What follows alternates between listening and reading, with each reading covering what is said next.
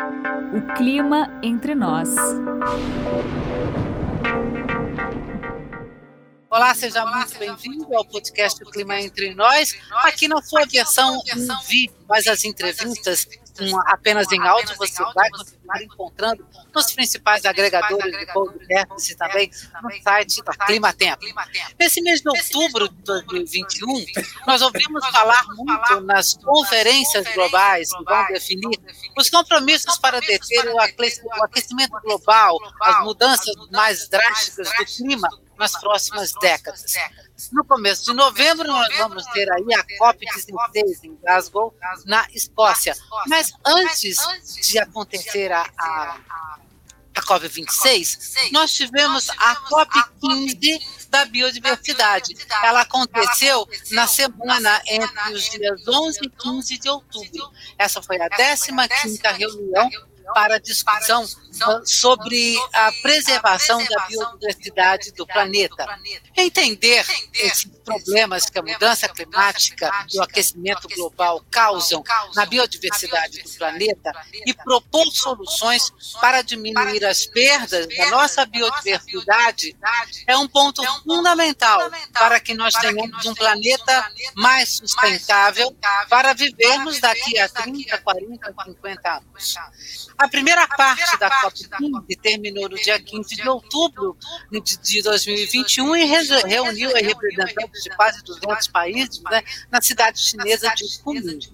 Mas para entender melhor o significado da abrangência da COP15, o podcast O Clima Entre Nós tem o prazer de conversar agora com o professor Braulio Dias. Ele é membro da rede de especialistas de conservação em natureza, professor Sou do Departamento de Ecologia da Universidade de Brasília, ex-secretário executivo da Convenção da ONU sobre Biodiversidade Biológica e ex-secretário nacional da Biodiversidade e Florestas do Ministério do Meio Ambiente. Professor Braulio Dias, seja muito bem-vindo ao podcast O Clima Entre Nós e muito, muito obrigado por sua disponibilidade. Obrigado pelo convite, José. Bom, professor, para a gente começar, eu gostaria que o senhor explicasse para as pessoas o que é que nós entendemos por biodiversidade. Então, biodiversidade é, é um conceito que reúne todas as formas de vida que existem no nosso planeta. E pelo que a gente sabe, vida só existe no planeta Terra, né? pelo menos de forma comprovada pela ciência. Aí nós incluímos toda a diversidade de espécies que existem, espécies de plantas, animais, fungos, algas, microorganismos, etc. Mas também toda a variabilidade genética que diferencia as populações dentro das espécies né? e que dá suporte para os trabalhos de melhoramento genético na agricultura, para desenvolver novas variedades, né, novas cultivares de plantas e novas raças animais. E também inclui a diversidade de ecossistemas que temos no mundo. Né? E, a, a, além disso, é, inclui a, o conceito de serviços ecossistêmicos, ou como chamamos aqui no Brasil, serviços ambientais, que são resultantes das funções ecológicas dos ecossistemas e que uh, provém benefícios para a, humanidade e para a economia. Né? Então, mais ou menos metade do PIB do Brasil e de todos os países do mundo é totalmente uh, dependente desses serviços ecossistêmicos. Estamos falando em reciclagem de nutrientes que dá fertilidade para os solos, estamos falando em polinização das, flo das flores por abelhas e outros animais. Aqui no Brasil, Três quartos de todas as espécies cultivadas dependem da polinização por animais, e esse é um serviço ecossistêmico que uh, foi avaliado uh, em uh, cerca de 43 bilhões de reais por ano, que é um benefício que os agricultores brasileiros recebem gratuitamente da natureza. pela natureza.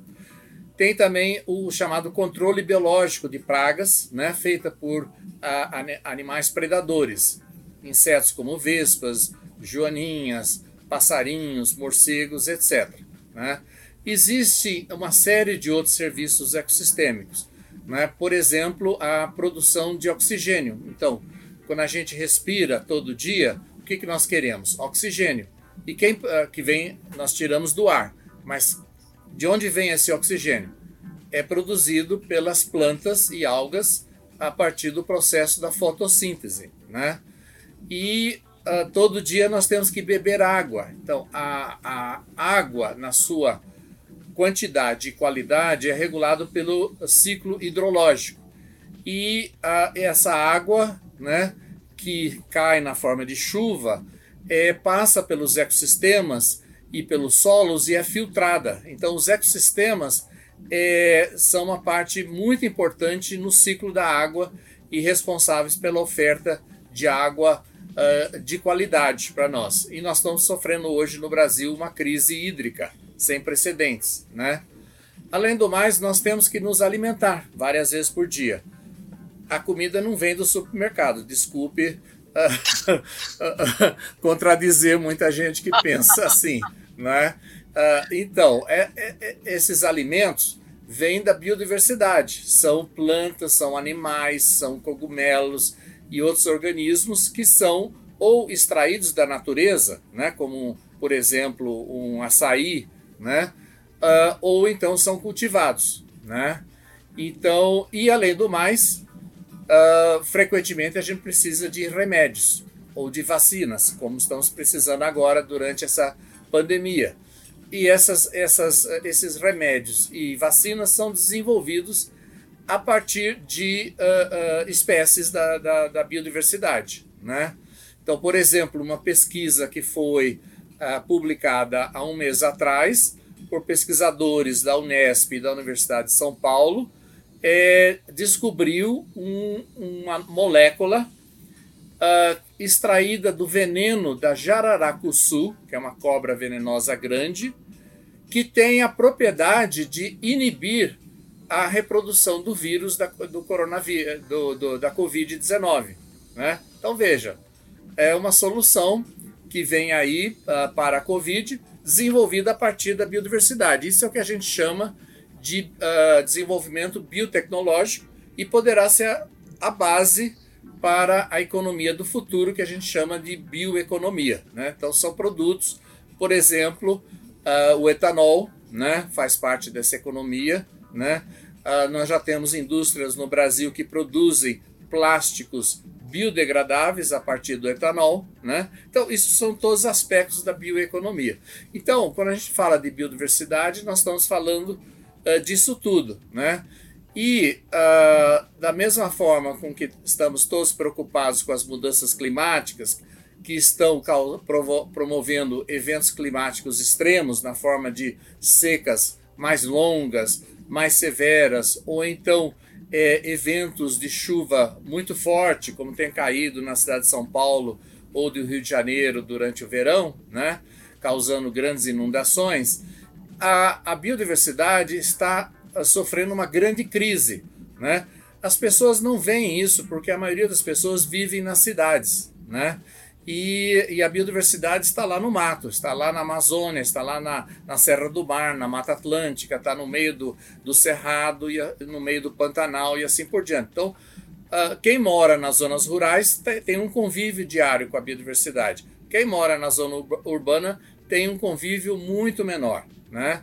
E o que está acontecendo? A biodiversidade está desaparecendo por causa da, uh, do desmatamento, né, que continua, e o Brasil, infelizmente, é o campeão mundial de desmatamento. A gente uh, representa cerca de um terço de toda a área desmatada no mundo a cada ano. Né? E uh, as queimadas, né? o ano passado tivemos incêndios horrorosos no, no Pantanal do Mato Grosso, né, que queimou cerca de um terço do Pantanal, né, e, uh, e além disso, poluição das águas, né, é, também a contaminação dos solos, né, por resíduos sólidos, e a introdução de espécies exóticas invasoras, que são espécies trazidas de outros continentes e, é, e que acabam virando pragas e pestes aqui no nosso país. Então, esses são os problemas que estão promovendo a destruição da biodiversidade. E se a gente não conseguir reverter esse problema, nessas próximas décadas agora, nós vamos perder mais de um milhão de espécies. Né? Então, é um fenômeno de grande escala. E isso tudo causado por mudanças no uso da terra e da água. Em cima disso, a gente tem que colocar as questões, os impactos que estão vindo com as mudanças climáticas, que também impacta a biodiversidade. Né? Por exemplo, nos países de clima temperado da Europa e da América do Norte, é, os animais que são móveis, eles estão migrando para o norte, tá? As plantas têm raízes, estão fixas na terra. Então está havendo um descompasso entre a fenologia das plantas e a fenologia dos animais. Então, quando uma planta floresce na primavera na Europa, os seus polinizadores uh, uh, ainda não emergiram ou, ou já uh, migraram para outras regiões. Então, essas plantas ficam sem polinizadores. Né? No Canadá, por exemplo, o governo canadense está promovendo a migração das árvores. Eles estão transplantando árvores para as regiões mais para o norte. Né? Então, esse problema é, está acontecendo muito mais rápido nas regiões temperadas e polares, né? onde a mudança climática é mais é intensa, mais né? Mas estamos presenciando isso também aqui no Brasil. A biodiversidade é duplamente afetada pelos padrões insustentáveis de uso da terra e das águas e pelas mudanças climáticas, que vão ficar cada vez mais importantes né, seus impactos. Uh, é importante que uh, as pessoas saibam que, por seleção natural, a maioria das espécies se reproduz por reprodução sexuada. Então você precisa um pai e uma mãe. E isso produz uma prole com maior variabilidade genética. A gente pode ver isso nas nossas famílias. Você não acha dois irmãos iguais, dois tios iguais, né? Então, essa variabilidade é, genética é, aumenta as chances das espécies enfrentarem as incertezas do planeta Terra. São incertezas relacionadas à heterogeneidade das paisagens terrestres e aquáticas e à imprevisibilidade do tempo. Então, apesar de a gente ter nos no último um milhão de anos, pelo menos, um clima mais estável comparado com o que era né, há, há mais tempo atrás ainda, na verdade o clima da Terra é bastante variável e essa é a solução desenvolvida pelas espécies. Então, biodiversidade deveria ser visto como um seguro. É a solução que a, o processo de seleção natural encontrou para dotar as espécies com maior capacidade de se adaptar às mudanças ambientais e climáticas. E agora nós vamos uh, ter que nessa vida que nós temos aqui, quando a gente fala numa queimada de grande extensão como essas que nós tivemos em desmatamento, significa que você está tirando, inclusive, é, o habitat natural e a forma de reprodução de muitas formas de vida. Então, né? aqui você no Brasil, passa a não ter mais é. condições. Né? Aqui no Brasil, as expectativas, as modelagens matemáticas feitas mostram que várias regiões do Brasil vão apresentar climas mais secos. Né? O Nordeste, por exemplo, que é um, um clima semiárido, num futuro próximo vai ter um clima mais desértico. Né? E mesmo em regiões que têm é, bastante umidade, como a floresta amazônica e a Mata Atlântica, é, vão ficar mais, uh, mais secas. Então, uh, hoje em dia, quando a gente tem incêndios em florestas no Brasil, na maior parte das vezes são incêndios rasteiros, que queimam os capins e chamuscam as copas das árvores. Num futuro próximo, com o avanço da mudança climática, nós vamos ter grandes incêndios de copa de árvore, como a gente vê na televisão nos incêndios na Austrália e na Califórnia e na Península Ibérica serão incêndios de grandes proporções que a gente nunca viu aqui no Brasil e nós não temos nenhuma condição de enfrentar esse tipo de incêndio. Né? Então a situação vai piorar muito ainda. E aí isso implica numa perda ainda maior de biodiversidade. Com certeza, né? com certeza. E a gente e nem sabe quanta biodiversidade a gente tem. Uh, hoje em dia nós temos cerca de 50 mil espécies de plantas, algas e fungos catalogados cientificamente e temos cerca de 120 mil espécies de animais catalogados. Mas as estimativas dos cientistas é que isso deve representar uh, menos de 10% de toda a biodiversidade que existe no Brasil. A cada dia que passa, uma espécie nova de animal é descrita no Brasil, e a cada dois dias em média, uma espécie nova de planta é descrita no Brasil. Nesse ritmo, que é um ritmo bastante bom de avanço da ciência, vai demorar entre 800 a 1000 anos para a gente descrever toda a biodiversidade do Brasil. Bom, dá para a gente ter uma leve é, noção, então, né, do que, que é a importância da gente é, ter que conversar agora como gente grande. Nós dependemos disso que é a biodiversidade para continuar vivendo nesse planeta.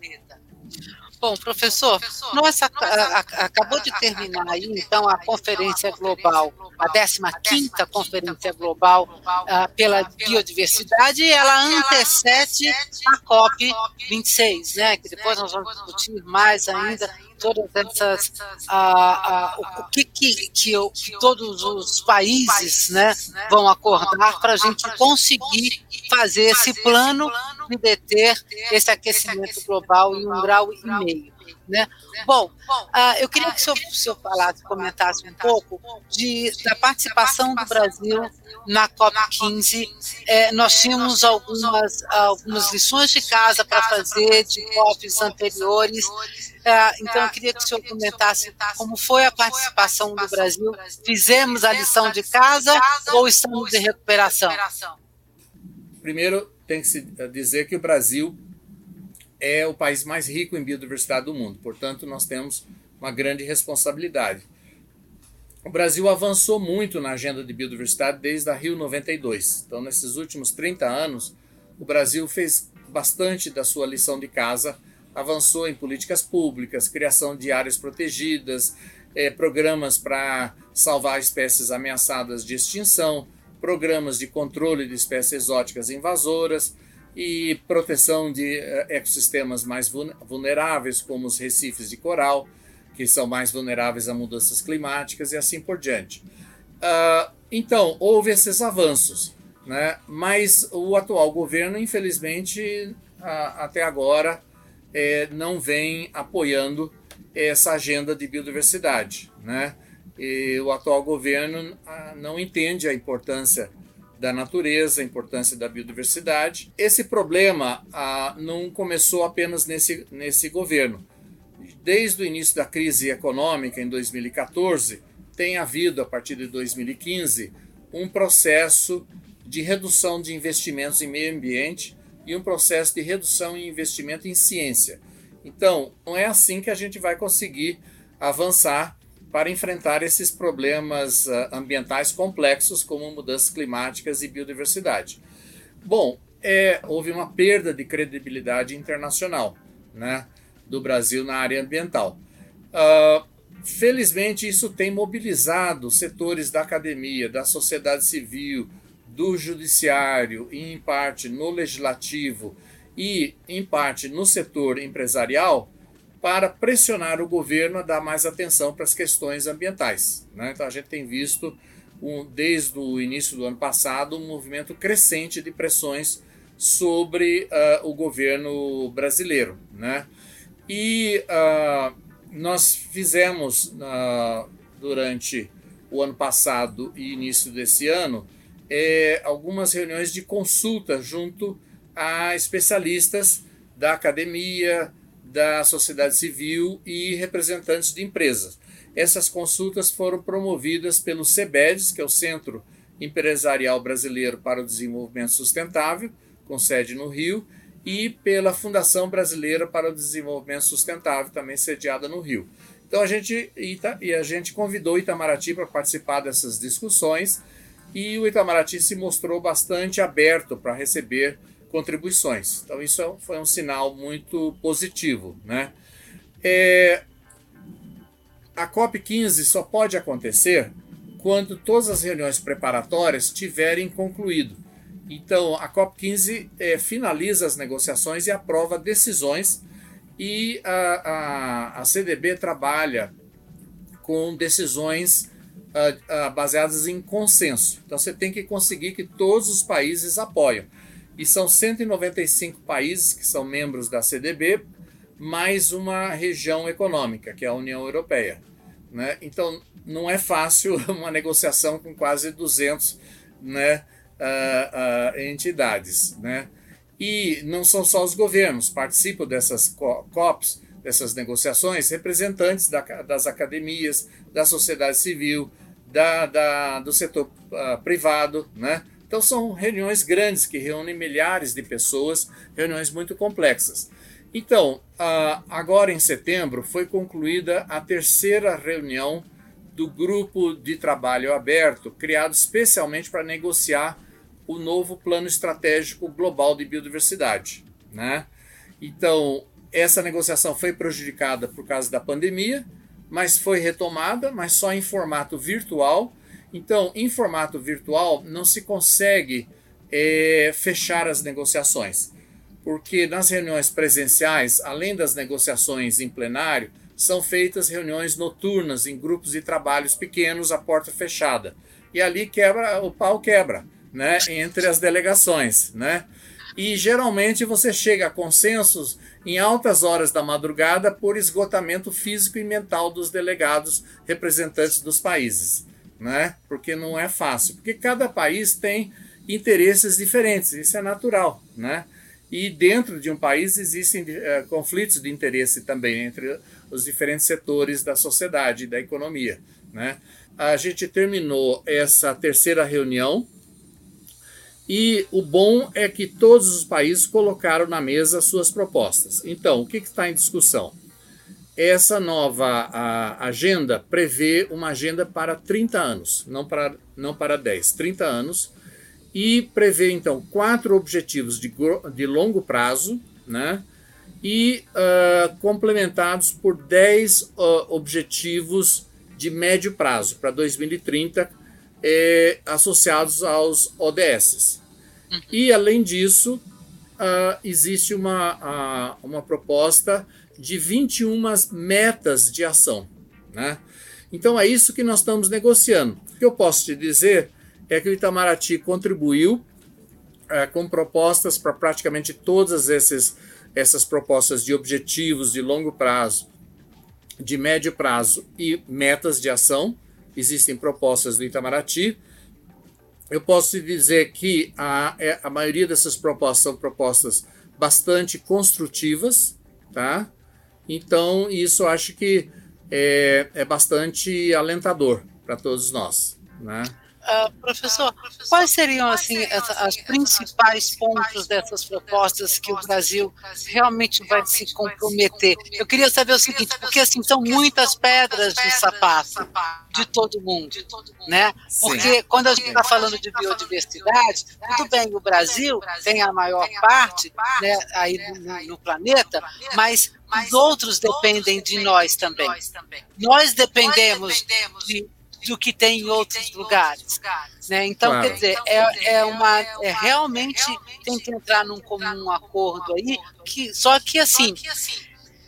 É, eu fico fazendo a seguinte analogia, como se o PCC fosse a reunião dos cientistas e agora a gente tem a reunião dos políticos para decidir na prática. Então, é nós temos um órgão, se, nós temos um órgão semelhante ao IPCC para biodiversidade e serviços ecossistêmicos. É o IPBS. É o painel Sim. intergovernamental de ciência e política para biodiversidade e serviços ecossistêmicos. Foi uh, aprovado em 2012, numa reunião no Panamá, né? e vem uh, uh, produzindo relatórios né, que está nos ajudando para alcançar consenso. Só que ah, as decisões eh, nas convenções internacionais não seguem apenas o que os cientistas propõem, né? porque são reuniões de caráter político, né, por, uh, negociadas por representantes de governos né, que defendem os interesses de cada país, né, o que é legítimo. Sim, né? Sim. E aí você tem interesses econômicos, né? você tem interesses sociais. Existe, por exemplo, uma disparidade entre a situação dos países desenvolvidos né? uh, onde as populações humanas estão em decréscimo, onde uh, uh, toda a infraestrutura já foi construída nesses países, né? E tudo que eles queriam desmatar no passado, eles já desmataram, e agora eles estão reflorestando. E se você olha o resto do mundo, os países em desenvolvimento, é o contrário. As populações humanas estão crescendo, é, as cidades estão crescendo, a, a, a, área ocupada pela agricultura está crescendo, agricultura e pecuária, né? os projetos de energia, mineração estão aumentando, né? então são interesses legítimos dos países em desenvolvimento. Né? E você poder, e várias pessoas aqui no Brasil e em outros países em desenvolvimento falaram: não, mas os europeus, americanos, os japoneses já destruíram sua, sua natureza no passado e, e ficaram ricos com isso, ficaram desenvolvidos. Por que, que nós não podemos fazer a mesma coisa? Porque nós temos que aprender com, lição, com as lições dos outros, nós não podemos repetir os mesmos erros, né?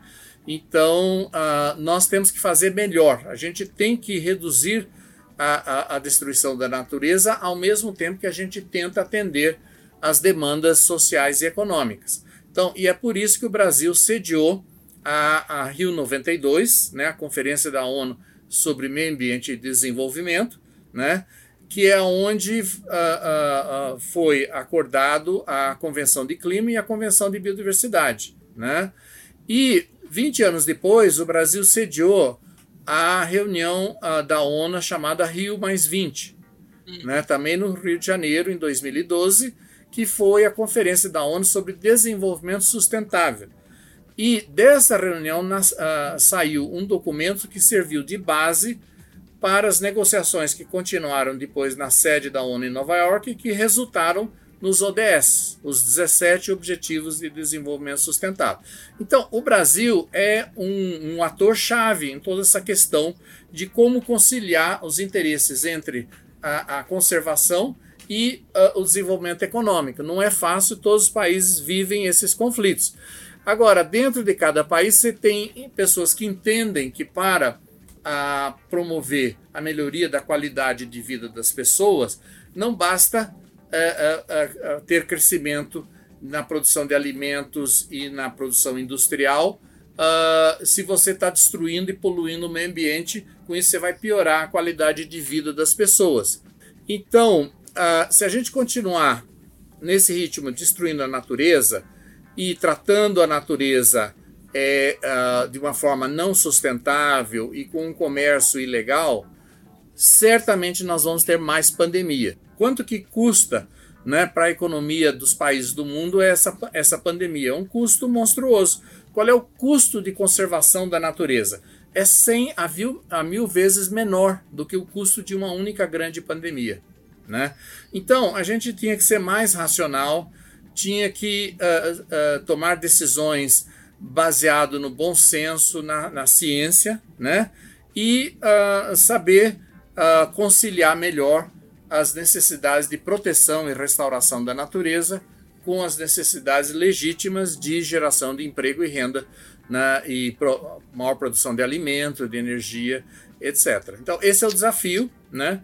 E tá, tá muito cedo para saber qual vai ser o resultado final que será alcançado na segunda parte da COP15 em Kunming, na, na China. O que, que o senhor poderia, que dizer, poderia para as pessoas comuns né? Como é que elas, é podem, uh, ajudar, a, proteger a biodiversidade? Porque uma pessoa, uma pessoa comum, porque nós estamos falando, falando em reuniões de políticos, dos economistas, dos cientistas, né? E nós temos as pessoas comuns. Elas são afetadas e elas precisam fazer parte de toda, toda essa mudança da nossa vida que a gente precisa fazer para conseguir fazer com esse planeta ainda nos caiba, né? Daqui a 30, 40, 50 anos. Com certeza. Qual é o recado? Com certeza. As pessoas costumam apontar o dedo né, de, criticando governos e empresas privadas como os culpados pela destruição da natureza. Mas os culpados somos todos nós. Porque se as empresas produzem produtos, quem compra esses produtos? somos nós, consumidores. E, e se a gente olhar a Constituição brasileira, no artigo 225, que é o artigo sobre o meio ambiente, lá está dito muito claro. Lá está dito que o meio ambiente é um bem comum de todos e que todos têm direito a gozar de um meio ambiente saudável, né? E diz mais ainda que a responsabilidade pela proteção do meio ambiente é de todos. Está dito lá com todas as letras. Né? Então, as pessoas acham que ações individuais não fazem diferença. Fazem. Basta você somar as ações de todo mundo. Então, nós temos que começar pelo consumo. Nós temos que praticar o consumo responsável. Né? Será que a gente precisa uh, desse produto novo? Será que a gente precisa dessa quantidade? O desperdício de alimento no Brasil e no mundo é de mais de 40% de tudo que é, é comprado e levado para a mesa. Né? É um desperdício muito grande. Né? É, e uh, consumimos produtos que causam prejuízo ao meio ambiente, como os plásticos. Né? Se tem tanto plástico poluindo os rios e os mares, quem é que comprou aqueles plásticos? Né? Fomos nós. Né? Então, uh, uh, o consumo responsável é parte da saída, tá? Então, essa é a primeira coisa que cada um deveria praticar. Depois, cada um deveria pensar o que, que pode fazer no seu entorno, na sua família, na sua empresa, na sua escola, no seu clube. O que, que pode fazer para melhorar? Você pode plantar árvores, né? Você pode uh, uh, ajudar a recolher o lixo. Não dá para uh, imaginar um serviço de limpeza pública que consiga dar conta se cada um de nós continuar jogando lixo à torta e, e, e direito. Então é preciso ter um descarte é, é, apropriado para o lixo. É preciso pensar nos quatro R's da, de reduzir consumo, é reutilizar, né? Uh, eu lembro no meu tempo de criança, a, a roupa de um irmão passava para o irmão mais novo e assim por diante. Hoje em dia não, você vai comprando roupa nova e vai descartando, né? Então, reutilização, reciclagem, né? É, cada, as religiões do mundo todas uh, têm origem associada com a natureza e valorizam o plantio de árvore. E dizem que durante a vida cada fiel deve plantar pelo menos uma árvore. Nós tínhamos que convencer o Papa é, é, Francisco e outros líderes religiosos a aumentar essa essa, essa receita. Cada um deveria plantar centenas de árvores durante a sua vida, né? E isso, com isso, melhoria, uh, melhorar a qualidade do ar, né? Porque essas árvores é, produzem oxigênio, transpiram, né? E, e filtram a, a, a, sujeira do ar, né? E nós podemos uh, fazer uma série de atividades, por exemplo, as escolas, né? Na Índia, por exemplo, tem uma ONG chamada, a sigla é CCEE. Ela é uma ONG criada para promover a educação ambiental nas escolas. Eles trabalham com milhões de alunos. Bom, tudo na Índia é em escala de, enorme, né? E é fantástico o que eles conseguem fazer nas escolas. Quer dizer, as escolas, além de ficar aprendendo um pouquinho de biologia, de ciência, uh, os professores deveriam receber orientação para dar aulas práticas para os alunos. Né? Então, como que os alunos podem uh, uh, praticar e aplicar essa ciência que eles aprendem? No jardim das escolas, nas praças públicas da cidade onde eles vivem. Né? Então, é possível fazer um trabalho enorme. Por exemplo, o Japão, nos últimos 15 anos, tem publicado relatórios nacionais sobre a situação da biodiversidade no Japão, com dados coletados pelos alunos das escolas primárias e secundárias do Japão, em todos os municípios do Japão. Tá? Negócio fantástico, né? É, alguém podia liderar uma coisa desse tipo aqui no Brasil, quer dizer, botar essa criançada toda para coletar informação sobre a biodiversidade. Com isso, eles vão ter um contato maior com a natureza, entender melhor sobre a natureza, né? Então tem muita coisa que se pode fazer, né? Uh, os ODS, nós temos um ODS dedicado a cidades sustentáveis e uma das metas é aumentar a quantidade de área verde dentro de cada cidade. Isso cada cidadão, cada bairro pode ajudar, né, para que a é gente verdade. resolva essa situação. E se a gente imaginar, professor, que a quando a gente começou essa conversa sobre o que as pessoas podem fazer, o senhor deu a primeira dica do, do primeiro R, é o repensar. É o repensar. Como é que você é, é, atua nessa tua vida, né? Repensar o que, que você usa, como você usa, o que você come. Nós temos que repensar a nosso modo de vida para conseguir esse país mais sustentável. E aí, então, esse é o desafio maior, que é a mudança de comportamento comportamento. Esse é, é o maior exata, desafio. Esse é o nosso maior desafio, mas assim, é, é agora que a gente precisa repensar. Então você tem que repensar, e isso a gente faz com educação.